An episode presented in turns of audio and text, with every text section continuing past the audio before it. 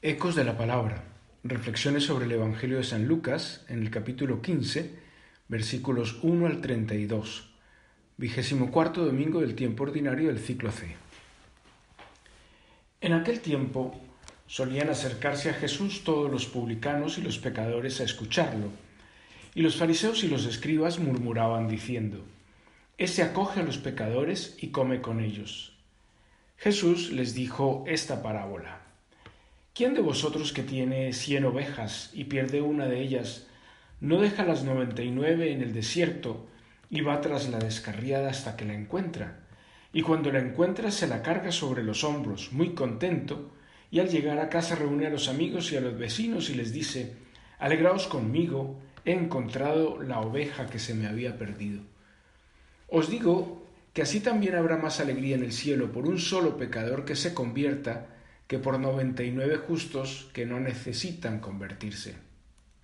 ¿O qué mujer, que tiene diez monedas, si se le pierde una, no enciende una lámpara y barre la casa y busca con cuidado hasta que la encuentra? Y cuando la encuentra reúne a las amigas y a las vecinas y les dice, Alegraos conmigo, he encontrado la moneda que se me había perdido. Os digo que la misma alegría tendrán los ángeles de Dios por un solo pecador que se convierta. También les dijo, un hombre tenía dos hijos. El menor de ellos dijo a su padre, Padre, dame la parte que me toca de la fortuna. El padre le repartió los bienes. No muchos días después, el hijo menor, juntando todo lo suyo, se marchó a un país lejano y allí derrochó su fortuna viviendo perdidamente.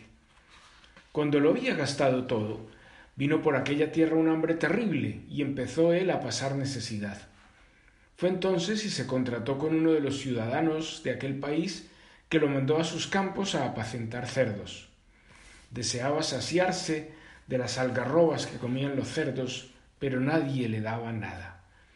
Recapacitando entonces se dijo ¿Cuántos jornaleros de mi padre tienen abundancia de pan, mientras yo aquí me muero de hambre?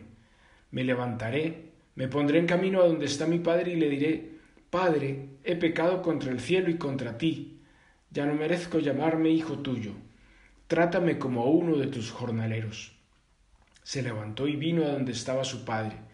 Cuando todavía estaba lejos, su padre lo vio y se le conmovieron las entrañas, y echando a correr, se le echó al, al cuello y lo cubrió de besos.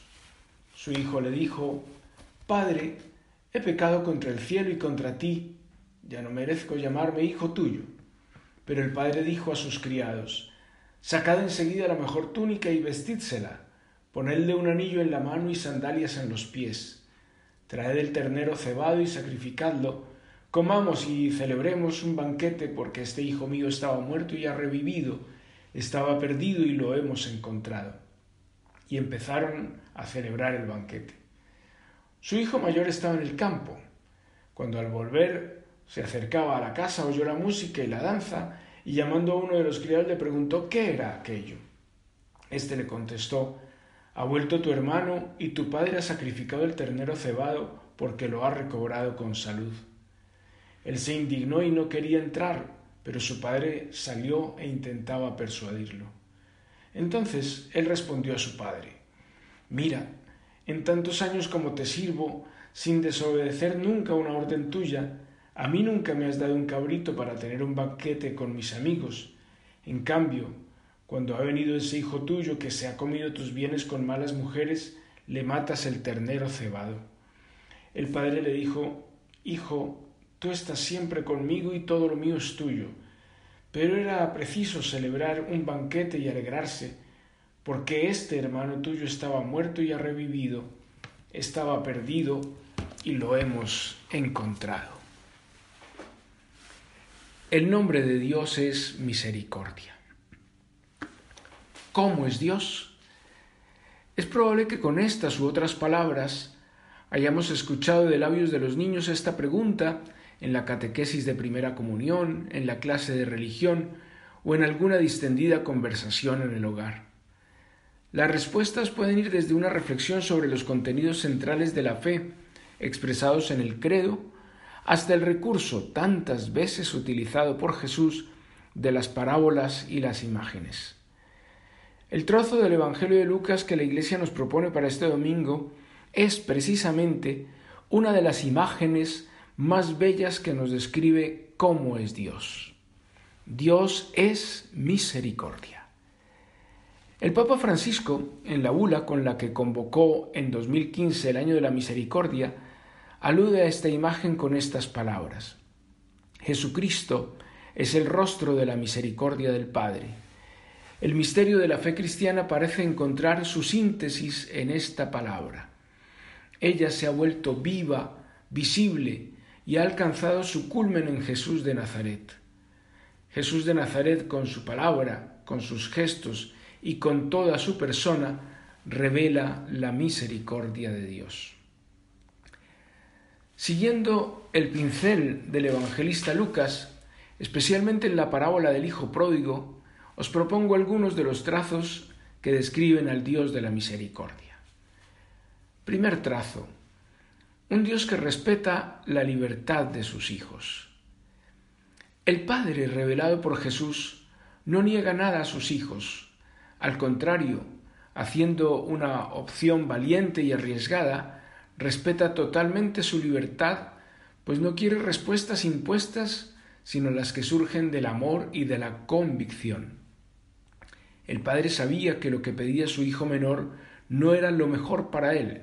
Sin embargo, le concede lo que le pide para que sea él, desde su libertad, quien tome la última decisión.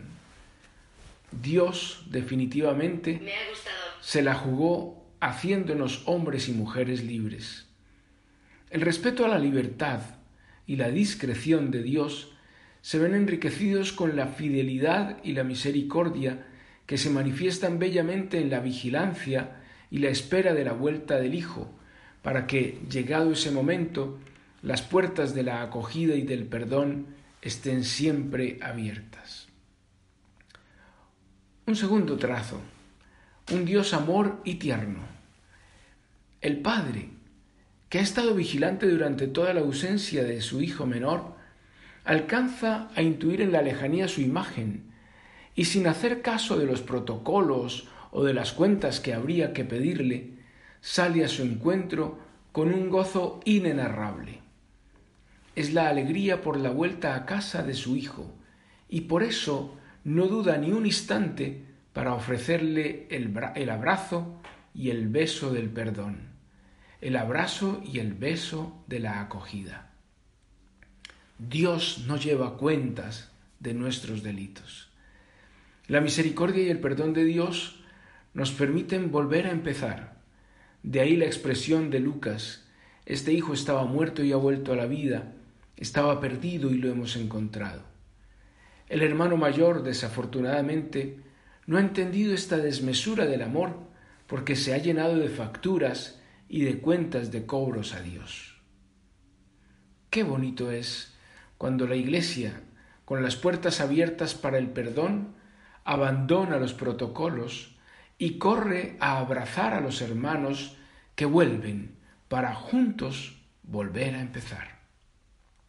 ¿Cuántas personas quieren entrar de nuevo en la casa del Padre y por el respeto a los protocolos se quedan fuera? ¿Cuántas sospechas de parte de los hermanos mayores siguen frenando la acción misericordiosa de la Iglesia.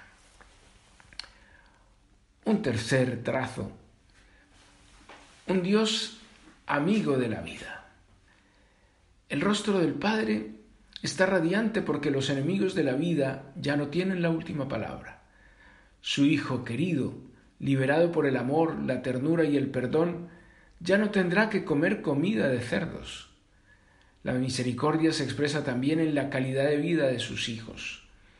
El amigo de la vida se vuelca de manera preferencial en aquellos que son víctimas de la no vida, de los que, como dice John Sobrino, no tienen la vida nada por supuesto. Por supuesto no tienen salud, no tienen alimentos, no tienen techo, no tienen educación. El hijo menor es el rostro de los empobrecidos, y el Padre sufre con los que sufren. Se hace solidario y por eso se vuelca en su favor. Optar por la misericordia, que se traduce en vida digna para todos, es recorrer el camino de Dios. Y una cuarta pincelada, un Dios que invita a esperar. El último rasgo del Padre que quisiera invitaros a reflexionar es el de la esperanza. Los hijos menores, los que alguna vez hemos pedido la herencia y la hemos dilapidado, tenemos la certeza de que cuando volvamos la casa de nuestro Padre siempre estará abierta. Esa acogida sin límite hace que la esperanza, aunque estemos viviendo días aciagos, no se derrumbe. Cuatro pinceladas para describir cómo es Dios. Seguro que cada uno de vosotros tiene desde su experiencia muchas más. Os invito a llevarlas al corazón y con toda la humanidad decir gracias Padre Misericordioso. Desde Madrid, un feliz domingo para todas y todos.